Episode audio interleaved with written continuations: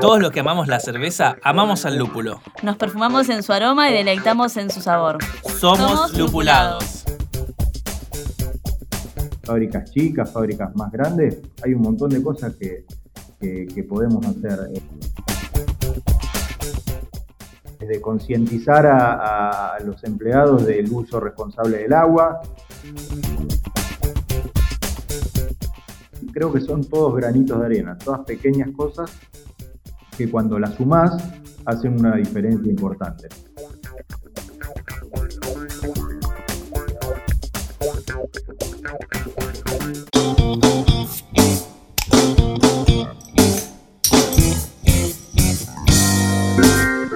Bienvenidos a un nuevo episodio de Lupulados. Bienvenida Flavia, ¿cómo estás? ¿Qué tal, Facu? Acá estamos nuevamente en esta, esta segunda temporada de Lupulados con un programa muy interesante. Sí, segunda temporada que está saliendo en cuarentena, siendo grabada en cuarentena, siendo regrabada en cuarentena. Uf. Pero bueno, yo estoy contento porque me llegó mi pedido de Mephisto. Esta semana me reequipé porque es como la cuarentena administrada. También acá uno tiene que administrar sus cervezas. Obvio, Así todo. que si quieren pedir eh, birras pueden hacerlo en www.mephisto.com.ar. Pueden elegir más de 400 variedades de birras y les va a llegar a su casa. Así que aprovechen. Buenísimo. Está bueno, bueno, tener una birrita para escuchar este programa porque vamos a hablar de un tema que uno generalmente no lo asocia directamente con la cerveza, pero está bueno incluirlo dentro de, la discusión de cómo se elabora la cerveza y cómo es el proceso de, producción. En, en cada una de sus instancias, ¿no? Me parece que está, está muy bueno. Mi nombre es Marcelo Braga, yo soy el propietario de Nuevo Origen, una cervecería de la provincia de La Pampa, que comenzamos a elaborar cerveza allá por noviembre del 2011. Comenzamos en un pueblito muy chiquitito de La Pampa que se llama La Reforma, que está ubicado en mitad de la ruta del desierto, es un pueblito de 200 habitantes, que muy lejos de todo. Así que ahí en, en esa tierra hostil comenzamos a elaborar. En el 2015 nos mudamos a una fábrica nueva en un pueblo que se llama Taliba Roca, que está a 40 kilómetros de la capital de Santa Rosa, la capital de La Pampa. Desde ese momento Nuevo Origen tuvo un despegue bastante importante. Somos la cervecería más grande de la provincia. Buenísimo, Marcelo, bienvenido a Lupulos. Y corregime, Flavia, si me equivoco, pero creo que es el primer invitado donde salimos un poco de Buenos Aires, lo cual está, está bueno. Eh, Eso es lo bueno, viste, a veces de, de todas estas cuestiones que nos hizo rever la cuarentena, que nos permitió repensar algunas cosas. Y como normalmente grabamos en estudio, quizás la parte de hablar con alguien a distancia ni lo habíamos tenido en cuenta o no le damos mucha boleya, pero bueno, en este caso es lo mismo hablar con alguien que está acá a dos cuadras que con alguien que está en otra provincia, así que bienvenido sea. Estamos más cerca. Bueno, muchas gracias por la invitación, así que el placer es mío. Buenísimo, y quería meterme un poco en el tema que, que nos trae, ¿no? Hablar de sustentabilidad, hablar de cerveza, pero quisiera saber un poco más de este concepto, ¿no? De qué es la sustentabilidad para vos. Para mí la palabra sustentabilidad siempre estuvo asociada con el éxito a futuro de mi empresa. O sea, son acciones que voy a tomar hoy para garantizar que el día de mañana la empresa siga sobreviviendo, ¿no? Y por eso, digamos, siempre uno habla no solamente de la parte económica, que es fundamental, o sea, que un negocio sea rentable para poder seguir existiendo, sino la relación que esa, ese negocio va a tener con el medio ambiente y con lo social, con la parte de, de la comunidad. Por eso son, son, digamos, tres patas que sí o sí van de la mano cuando hablamos de sustentabilidad, tanto lo económico como lo social, como lo ambiental. Bien, y si hablamos de lo ambiental, tenemos que tener en cuenta el proceso de elaboración, ¿no? Donde algunas partes de este proceso seguramente tienen un impacto sobre el ambiente, así que me gustaría que nos cuentes un poco por ahí cuáles son las partes donde más, no sé si daño o impacto se genera en el ambiente en, el proceso de elaboración de cerveza. En nuestra industria, además de los ingredientes principales de la cerveza, tenemos tres insumos que son fundamentales. Primero es el agua, después la energía eléctrica y después el gas, ¿no? O sea, la, la energía que nos, que nos permite cocinar nuestra cerveza. Creo que el más importante sin duda es el tema agua. Somos una industria que utilizamos un montón de agua por cada litro de cerveza que, que, elaboramos, no solamente es agua que va... Perdón, Marcelo, el número específico de cuántos litros de, de, agua se utilizan para hacer cerveza lo tenés? Y aproximadamente una industria de nuestro tamaño puede estar usando entre 4 y 5 litros de agua por cada litro de cerveza que producimos. Claro, es un montón. Es agua que va parte al proceso y también mucha agua que se utiliza en toda la parte de, de lavado, sanitización. Somos una industria que utiliza muchísimo agua. Y para nosotros esto fue desde el día uno una gran limitante que tuvimos cuando nosotros teníamos la fábrica en la reforma, ahí en, en el pueblito donde arrancamos. Nosotros no teníamos buen agua, el agua es muy, muy mala. ¿sí? La Pampa se caracteriza en general por tener muy pocos acuíferos de buena calidad, entonces la población está acostumbrada a lidiar con eso. Nosotros cuando arrancamos, la idea era fue comprar un equipo de ósmosis, que así empezamos, pero después nos dimos cuenta que eso no iba a ser sustentable en el tiempo. Para que se den una idea, por, por cada mil litros de agua buena de ósmosis que obteníamos, estábamos derrochando 7000 litros de agua. Un montón. O sea, era algo que obviamente no iba a ser sustentable. Claro. Entonces, lo que terminamos haciendo fue que es una especie de locura, pero bueno, fue la única chance que nos quedó para seguir funcionando. Traíamos el agua de, en camiones de un acuífero que había a 100 kilómetros de la fábrica, por lo tanto, cada, cada 10 o 15 días teníamos un camión que iba y nos traía 7.000 litros de agua y nosotros con ese agua podíamos elaborar la cerveza.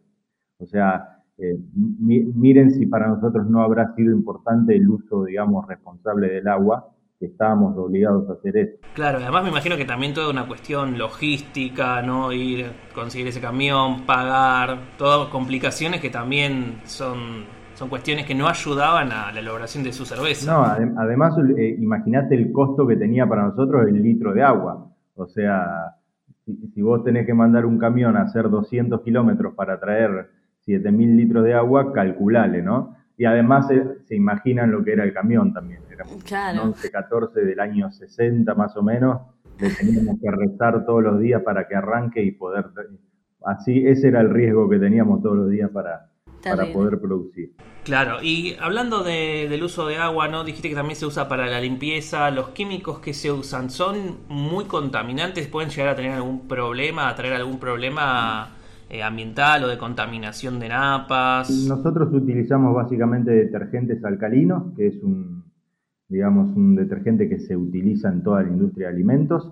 Y como sanitizante desinfectante usamos ácido peracético. Y en las dosis que se usan, en, las proporciones que se usan, el impacto es muy bajo o sea, casi nulo te diría. Igualmente son cosas que hay que tener cuidado, ¿no? O sea, no, no se puede derrochar el uso de estos químicos porque ahí sí podría tener un impacto, pero usándolos con buenas prácticas no, no, no debería haber problema. Genial. Y bueno, y dentro del proceso de elaboración de la cerveza también eh, hay que administrar la, de manera sustentable la energía, ¿no? El uso de gas, eh, la electricidad, ¿cómo manejaban esa parte? Y también son los otros dos insumos súper fundamentales la parte eléctrica, nosotros en, en, una fábrica de cerveza tenemos constantemente funcionando equipos de frío, cámaras de frío, chillers, bombas, entonces digamos tenemos un consumo bastante importante. Claro.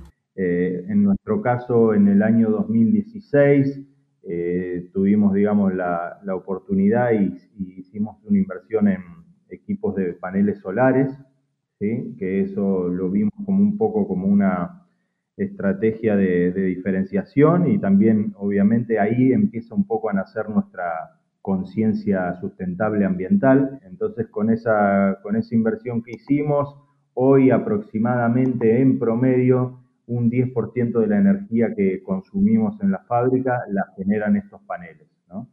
No es mucho, pero bueno. Claro, un 10% de energía parece poco, pero al mismo tiempo es un montón, ¿no? Porque teniendo en cuenta el, el, consumo que seguramente tiene una cervecería que es muy alto, generar un 10% de eso desde paneles solares me parece que es algo súper loable.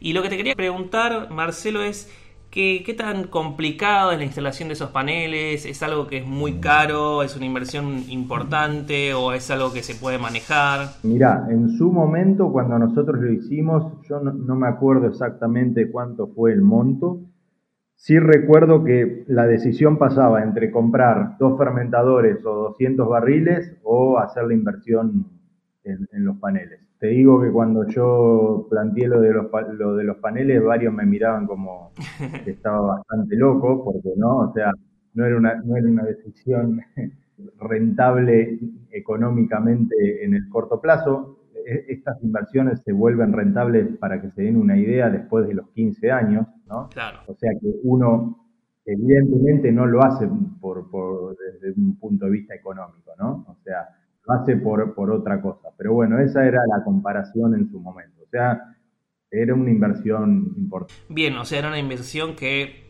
en el mejor de los casos podía tener un retorno a muy largo plazo con una visión quizás por un lado más estratégica y más responsable, ¿no? Sí, para nosotros, digamos, el motivo de, por el cual tomamos la decisión de, hacer la inversión en, la energía solar fue justamente eso. O sea, tener una estrategia, digamos, sustentable ambiental a largo plazo. Eso nos abrió el bichito, nos picó el, bichito también de, empezar a investigar de, otras, de qué otras formas podíamos ser eh, más amigables con el ambiente como industria. Y también un montón, eh, llegamos a un montón de gente y, y nos abrió un montón de puertas el hecho de haber sido la primera cervecería que hacía esto en Argentina. Un montón de gente que no conocía nuestras cervezas nos conoció a través de esta noticia. También eso fue importante en, el premio que recibimos en el 2018 en Alemania, que nos premiaron por calidad e innovación. Entonces, yo creo que abrió un montón de otras puertas que son más difíciles medirlas económicamente, pero que sin duda tuvo un impacto positivo para nosotros. No, le quería preguntar si en el proceso, eh, eh, no sé, contaron con el apoyo o el asesoramiento de alguna consultora o alguien que le fue explicando cómo, cómo organizar el proceso de elaboración de cerveza para hacerlo sustentable. Mira, no en el tema energético en particular, sí, eh, hace dos años también se nos acercó una consultora pampeana, acá se llama Ozono, y tenían un proyecto que venían trabajando, ellos sabían que para las cervecerías uno de los principales problemas que tenemos es el tratamiento de nuestros efluentes, ¿sí? como, como digamos utilizamos tanta agua, en nuestro caso, por ejemplo, en donde tenemos la fábrica no hay cloacas, por lo tanto para nosotros el tema de efluentes era de una importancia fundamental porque dependíamos de los que los camiones atmosféricos vengan constantemente a vaciarnos los pozos ciegos. Entonces, bueno, se nos acercaron y nos dijeron que estaban con un proyecto de un biodigestor, un biodigestor es un, es un, fácilmente para que lo entiendan, es un sistema de tanques subterráneos donde se inoculan bacterias y esas bacterias lo que van haciendo es comer, desintegrar la materia orgánica que nosotros tiramos en nuestros fluentes y te permite salir con un agua mucho más limpia que, por ejemplo, te permite para regar el parque. ¿no? No, no para consumo ni para reutilización, pero sí es un, digamos, reduce un montón la carga la carga orgánica y eso te permite, por ejemplo, regar. Entonces, bueno, nos enganchamos con eso. Ellos estuvieron varios meses, digamos, en fábrica tomando mediciones de cuántos litros por día, por ejemplo, tirábamos de fluentes, qué carga orgánica tenían, si era constante en el tiempo. Eh, bueno, estuvieron analizando todo eso y de ahí diseñaron el, prototipo, que fue el primero que instalaron en, nuestra fábrica y después, eh, bueno, le han ido haciendo algunas mejoras, lo han puesto también en otras cervecerías del país y en la parte, digamos, de, paneles también, ¿no? Fue, o sea, nosotros trabajamos con una empresa de acá de La Pampa también, pero el sistema que utilizamos es un sistema europeo, se llama Fronis, eh, digamos que es bastante tecnológico. Yo ahora mismo, por ejemplo, estoy accediendo por vía web y estoy viendo cuánto está generando los paneles, para que se den una idea, en este momento, con las fábricas obviamente están bastante paradas, yo estoy consumiendo en la fábrica en total un kilowatt y los paneles me están generando 791 watts. Por lo tanto, en este momento mis paneles están abasteciendo un 80% de la energía que consume la planta. Un montón. O sea, una idea, ¿no? Es un montón en este momento que, digamos, estamos con con casi nula actividad, o sea, probablemente haya un chiller prendido solamente ahora para enfriar los tanques y no mucho más, y considerando también que la energía solar obviamente funciona durante el día, ¿no? O sea, las fábricas de noche siguen consumiendo energía y los paneles no generan nada. Por eso, digamos, cuando uno habla en proporción, siempre, eh, siempre habla en, digamos, en promedio cuánto nos genera por día un panel. Claro, y, y la decisión no de ustedes creo que es importante, ¿no? Por ahí no perder de vista esto. Para un cervecero elegir entre dos fermentadores y 200 barriles, ¿no, Marcelo? En su momento era eso, sí. En su momento eran 200 barriles, no es como poca cosa, ¿no? Porque es aumentar la capacidad de producción de tu fábrica. Sí, ahora, ahora que me lo decías así, pienso que yo estuve re loco. Me agarra un poquito de duda. Pero ahora estás ahorrando en energía, o sea, si tenés un 80% de ahorro que no se le está pagando a la empresa eléctrica por haber hecho la inversión. Bueno, es parte traten de, traten de convencerme, está perfecto. Pero yo creo que lo importante acá también es tener en cuenta bueno, estas decisiones estratégicas que son por ahí más difíciles de medir, pero también a nivel, digo, más allá de la responsabilidad, insisto, que es importante también, ¿no? La responsabilidad eh, social que uno que uno tiene como empresa es la, visión estratégica también de marca, porque como vos dijiste, Marcelo, no había en su momento muchas cervecerías que lo hacían, hoy quizás haya más, pero tampoco es que por ahí todas le, prestan la suficiente atención, como por ahí lo hacen ustedes, entonces por ahí es una construcción que se ve a más a largo plazo y en un rubro que está súper competitivo, ¿no? Por un montón de cuestiones de muchos productores, consumo que en este momento está en retroceso y estuvo estancado bueno, tal vez sea un diferencial para ustedes también y es algo que es difícil de medir, pero por ahí les, les reditúa. Totalmente, ¿eh? y, la decisión, a ver, yo siempre digo, eh, esto no fue una decisión hippie de decir, Ay, vamos, de ahora en más vamos a cuidar el medio ambiente. Esto fue siempre pensado también como una parte estratégica de marca, es decir, vamos por este camino, este camino es muy probable que nos llegue, nos permita el día de mañana no solo tener un beneficio a nivel ambiental y a nivel social, que para nosotros era importante, sino que también eso nos iba a traer el día de mañana más venta o, nos iba a hacer más sustentable a largo plazo. Nos iba a abrir un camino que, no íbamos a depender solamente de nuestro producto. Eso fue la visión desde siempre y, y por eso la hicimos, porque obviamente si hubiese sido desde un punto de vista netamente económico, no lo hubiésemos hecho. Claro. Y lo último creo que nos falta mencionar de todas estas cuestiones de, desperdicio de parte del proceso de elaboración eh, es el bagazo, ¿no? El que cualquiera que estuvo en contacto con elaboración de cerveza sabe que si lo dejas al solcito un par de horitas ya empieza a largar un olor más que interesante, entre chisito y vómito. Y cuando tiene una cervecería grande es algo así como mucha cantidad de bagazo. ¿Qué, qué hacen con eso? Mira, hasta hoy no escapamos de, la máxima que tenemos los cerveceros, que es depender del chanchero. Dependemos del tipo que viene, lo carga en su camioneta y se lo lleva para darle de comer a cerdos, vacas, lo que sea, y de vez en cuando nos trae un lechoncito a la fábrica. Ese vínculo es sagrado. Pero bueno, Claro, el, gran problema con eso es que dependemos de alguien, y vos mismo lo dijiste, dejar un bagazo al intemperie dos días en verano es un no potencial, sino es un problema directo que vas, vas a tener ambiental y sobre todo con los vecinos. Y eso es fundamental. O sea, entender esa parte social también de que nosotros como, como fábrica tenemos responsabilidades y no podemos hacer cualquier cosa. No es nuestro caso, pero hay un montón de fábricas que por ahí están en zonas urbanas, entonces todo lo que sea olores, ruidos, hay que tener un cuidado enorme porque una denuncia de un vecino, dos denuncias de un vecino y nos pueden clausurar eh, nuestro negocio, ¿no? Entonces no es algo para tomárselo a la ligera. Habíamos barajado la, la posibilidad de armar un secadero de ese bagazo porque el bagazo nosotros trabajamos bastante con, con el INTA Anguil, acá en una localidad cercana a Santa Rosa. Lo mandamos a analizar, es, tiene, es muy rico no solo en carbohidratos, sino en la parte proteica. La levadura también se puede utilizar para, para alimento. Entonces, lo que, lo que queríamos hacer era cómo alargar la vida útil de ese, de ese bagazo, cómo hacíamos para no depender del chanchero. Claro.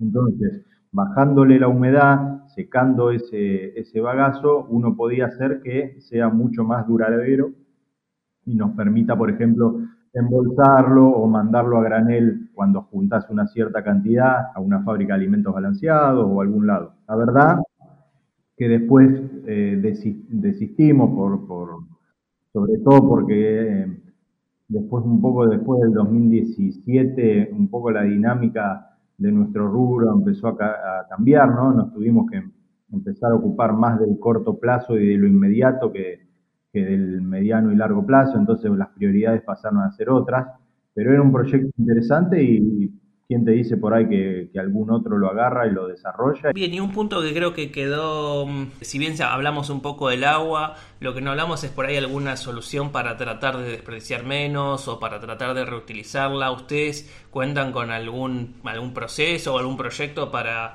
justamente poder reutilizar agua o desperdiciar menos? Nosotros en general, siempre el primer día, como, como les dije, para nosotros el tema del agua era fundamental, entonces tratábamos de desperdiciar lo menos posible desde hacer cocciones siempre dobles o triples para poder utilizar el agua con la que enfriábamos los mostos eh, en, una cocción. Después, cuando armamos la fábrica nueva Natalí Roca, diseñamos todo un sistema de, recolección de agua de lluvia por medio de, de, techos con pendiente y canaletas, que bueno, eso cuando llueve lindo acá en La Pampa, por ahí te permite juntar unos 5.000 litros de agua que la podés dar el uso que vos quieras, o sea, desde elaborar, que es un agua bárbara, y si uno le, adiciona sales, es un agua casi destilada, y, si no, para todo lo que es lavado, desinfección, eh, enfriado de, de, mostos, o sea, se puede utilizar para un montón de cosas para lo mismo que utilizar cualquier agua. Que bueno, claro, es prestar atención a cómo poder optimizar cada litro de agua que, de alguna manera llega a la fábrica, ¿no? Sí, sí, son prácticas de, alto impacto o de medio impacto por ahí, pero que no te cuestan nada, ¿no? O sea, eh, si, uno tiene que armar una fábrica, por ahí poner una canaleta y, el techo con pendiente no tiene un gran costo y por ahí es un ahorro importante o no, porque en muchos casos nosotros sabemos que el agua no nos cobran demasiado, o sea, el impacto económico que tiene el agua en la cerveza hoy por hoy es casi nulo, pero sí es un, es un impacto importante a nivel social y muchas veces nosotros acá en La Pampa estamos acostumbrados, dependemos de un acueducto que viene del río Colorado, en, en la capital de La Pampa y en, y en Atalía Roca, donde está mi fábrica, eh, y, en verano sabemos que en el mes, dos o tres días, el acueducto se corta y la gente no tiene agua, entonces en ese momento te das cuenta la importancia y lo que es poder ahorrar, aunque sea una pequeña parte, todo suma. Lupulados. El sonido de la cerveza. A la Fresca, la mejor revista digital sobre el mundo craft en Argentina. www.alafresca.com.ar Seguinos en Facebook e Instagram como A la Fresca Revista. A la Fresca, la birra al alcance de todos. Cruzada, Beer Bottle Shop y algo más. Las mejores cervezas artesanales, nacionales e importadas. Buscalas en Avenida Santa Fe 2450, local 20, Capital Federal. Seguinos en Instagram, arroba cruzada DC. Entérate cuáles son las birras de la semana y unite a esta cruzada cervecera. Molicie Bebidas Artesanales mantiene hidratado al equipo de lúpulados con su cerveza e hidromiel. Búscalos en Instagram como arroba Molicie Artesanal. Molicie, suena extraño, sabe increíble. Seguinos en Instagram para más información sobre cerveza en arroba lupuladospodcast. Bueno, seguimos aquí en el episodio número 4 de Lupulados Podcast. Estamos con Marcelo Braga de Nuevo Origen, una cervecería de La Pampa. Y estamos bueno, hablando de sustentabilidad y el proceso de hacer cerveza y también cómo impacta en el negocio, cómo la sustentabilidad tiene distintos ejes que, o sea, no es solamente la parte ambiental. Pero igualmente le quería preguntar a Marcelo, ¿cuáles son los desafíos que se, que se encuentran ustedes como cervecería al proponerse reducir el impacto ambiental? Hoy creo que el desafío principal para nuestro sector pasa por eh, sobrevivir económicamente y que eso nos permita a largo plazo volver a retomar estas acciones que son de un impacto, digamos, eh, mucho, mucho menor en el, corto plazo, ¿no? O sea, no tiene un impacto económico directamente, entonces uno necesita para tomar este tipo de acciones ciertos márgenes, ¿no? Que hoy nuestro sector lamentablemente no lo tiene. Eh, entonces, creo que lo, que lo que necesitamos y el desafío es cómo volvemos a, a dejar de estar tan pendientes de la coyuntura del día a día y permitirnos, digamos, pensar en qué va a ser nuestra empresa de acá 5, 10, 15 años.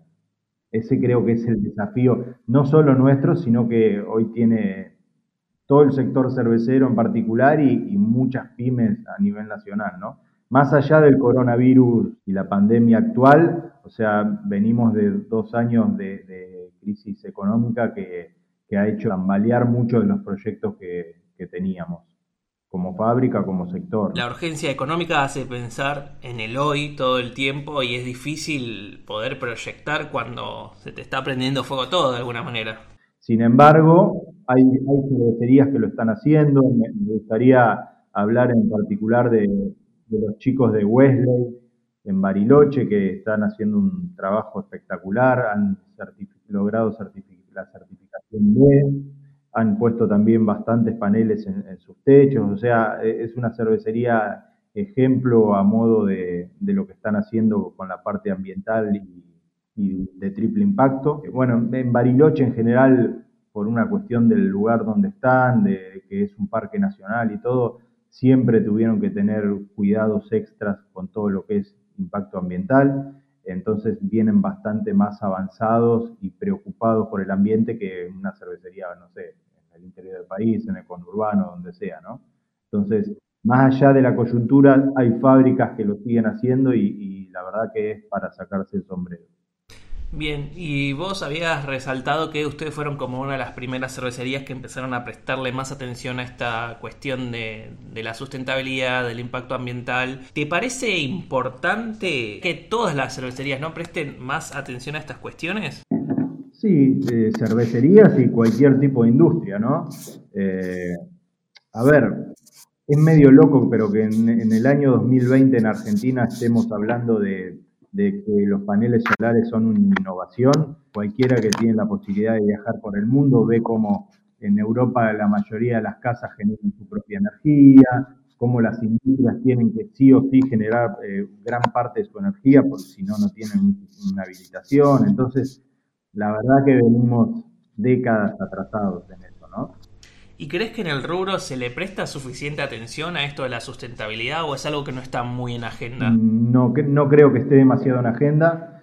Creo que también tiene que ver mucho con la idiosincrasia de, Argentina, del día a día, de siempre estar tratando todo con alambre, porque, bueno, eh, sabemos lo que es nuestro país, eh, ¿no? que todos los días por ahí cambian las reglas de juego, o, o siempre hay, siempre lo urgente tapa lo importante. Entonces, no es algo de nuestro sector propio, sino creo que más de nuestra cultura, ¿no? El, hecho de estar pensando en, hoy y no me importa qué va a ser dentro de dos años. ¿Qué recomendaciones o prácticas crees que un homebrewer puede adoptar o empezar a, poner en práctica para reducir el impacto ambiental cuando, bueno, cuando elabora cerveza? No sé a nivel homebrewer, porque realmente el impacto que vos podés tener elaborando 20 o 50 litros es casi nulo, digamos, ¿no? Eh, claro, sí. Pero sí a nivel fábricas, fábricas chicas, fábricas más grandes, hay un montón de cosas que, que, podemos hacer. Es de concientizar a, los empleados del uso responsable del agua, desde esas cosas simples hasta tratar de, de ver, de recuperar de, ser responsables en el uso del agua recuperando, no solo agua de lluvia, sino utilizando la misma agua con la que se enfría para hacer cocciones. Hay un montón de cosas y creo que son todos granitos de arena, todas pequeñas cosas que cuando las sumás hacen una diferencia importante, ¿no? Acá no, es que te tengo que decir, mira, para hacer eh, una fábrica sustentable tenés que invertir eh, 10 mil o 20 mil dólares en paneles solares. No, eh, creo que, pasa por otro lado. Creo que pasa de tener eh, cuidado en los pequeños detalles, en las buenas prácticas, consumo responsable del agua, consumo energético responsable. Bien. Y también cuando hablamos de sustentabilidad había otra pata que era la pata de la comunidad, ¿no? De la pata social. ¿Cómo es el vínculo con la comunidad? ¿Cómo lo manejan desde Nuevo Origen? El impacto que nosotros como industria tenemos sobre la sociedad es grande. Lo que yo, por ejemplo, dije de, que tener cuidado con los ruidos, con los olores, eso termina siendo fundamental en la relación con los vecinos. Yo siempre hago hincapié en algo que por ahí puede sonar medio alarmante, pero nosotros estamos realizando un producto que es cerveza, que es alcohol, que es un producto que si no se lo consume de forma responsable tiene un impacto negativo en la sociedad. Sabemos también que, el consumo responsable eh, cada vez se está instalando más en la cultura mundial, entonces tenemos que tener eso en vista, tenemos que tener acciones, por ejemplo, en nuestro caso siempre nos interesó mucho apoyar el deporte, ¿no? Esponsoreando, como también una contracara de, demostrar que también hacemos algo por la vida sana, apoyar este tipo de acciones son fundamentales. El año pasado también creo que fue uno de los puntos más altos que tuvimos como fábrica, fue poder haber desarrollado la primera cerveza artesanal sin alcohol de Argentina, que está bárbara, que es una IPA y que también buscando un, un consumo no solo más responsable, sino llegar a gente que por ahí o no toma alcohol o embarazadas que no pueden tomar alcohol o gente que hace deporte, se estudia y por ahí quiere darse el, placer de tomar una cerveza. Entonces, eso también son prácticas más amigables eh, que podemos tomar desde nuestras empresas pensando en el impacto social que puede tener, ¿no? Lo mismo todo lo que sea eh, políticas de, apoyo a lo que es conductores designados, eh, todo eso, digamos, desde las fábricas lo tenemos que hacer sí o sí, porque estamos haciendo un producto que si no se lo consume responsablemente es perjudicial. Entonces, eso lo tenemos que tener en claro. Ahí sé que no, no creo que haya muchas fábricas que estén trabajando sobre eso.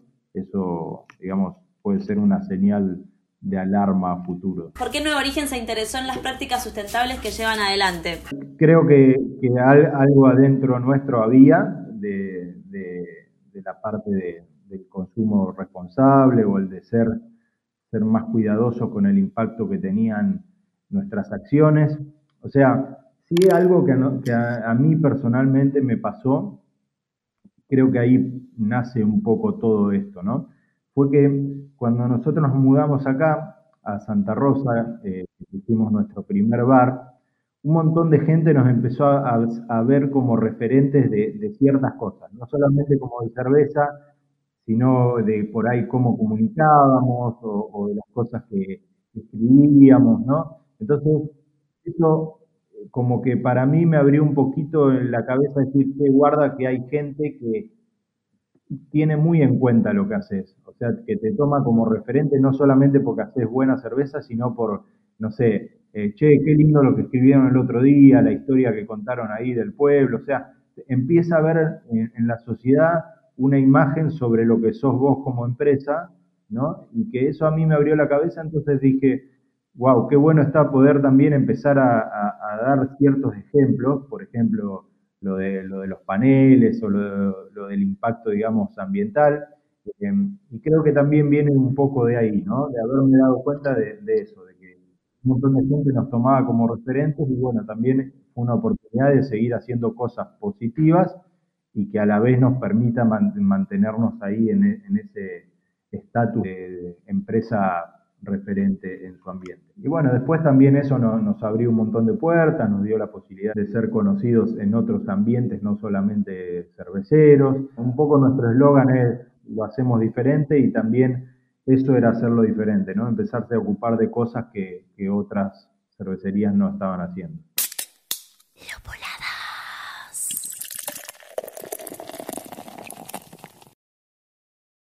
Muchísimas gracias Marcelo por haber participado del programa. Siempre decimos haber venido, nos queda como el chip de cuando hacíamos los programas presencialmente, pero bueno, en este caso hacemos las cosas a distancia. Así que le agradecemos un montón por su tiempo, que lamentablemente como estamos grabando en cuarentena a distancia tenemos problemas de técnicos a veces. Tuvimos que hacerlo dos veces, pero se recopó, lo grabamos dos veces, salió bien. Y acá estamos, ¿no? Con el programa. Por eso estamos saliendo también en cualquier día. Chicos, entiéndanos. Claro, claro, hay un proceso de laburo que eh, la edición, entre que se nos cuelga internet, se no graba bien el micrófono, hay un montón de, de elementos que tenemos que tener en cuenta, pero bueno, la idea es ponerle la energía para que salgan programas interesantes y que nos sigan escuchando, nos sigan bancando. Porque recuerden que Lupulados es un proyecto autogestivo que lo hacemos con muchísimo esfuerzo, así que si les gusta el podcast nos ayudan un montón compartiendo en sus redes sociales cada episodio que sale, reposteando, dando likes, la verdad que eso aparte nos motiva a seguir haciendo este, este programa. Sí, compartiendo en historias, todo, todo. Por todos lados, cuéntenos a, a, todos sus amigos, a todos sus cerveceros, a todos los que le quieran hacer conocer un poco más la birra. Nos dan una remano. Pueden seguirnos también en Instagram, arroba lupuladospodcast. En Spotify también denos el seguir que nos suma para también ir creciendo en esta plataforma. Así también están al tanto de las novedades cuando se sube un episodio nuevo, de todo lo que va a ir saliendo en esta temporada. Bueno, la identidad visual del episodio y de toda esta temporada está eh, atrás de eso Matías Ortellado, que es un cervecero que se recopó y se unió a este proyecto haciendo unas imágenes buenísimas. La verdad es que nos da una remano, lo hace a pulmón como nosotros, por nada a cambio más que el amor a la cerveza, así que la verdad es que estamos súper agradecidos por, por todo el talento que está poniendo al servicio de Lupulados. Yo soy Flavia Quiroz, arroba señorita birra. Y yo soy Facundo Rodríguez Saura, arroba soy Maltaman. Así que los esperamos en el próximo episodio.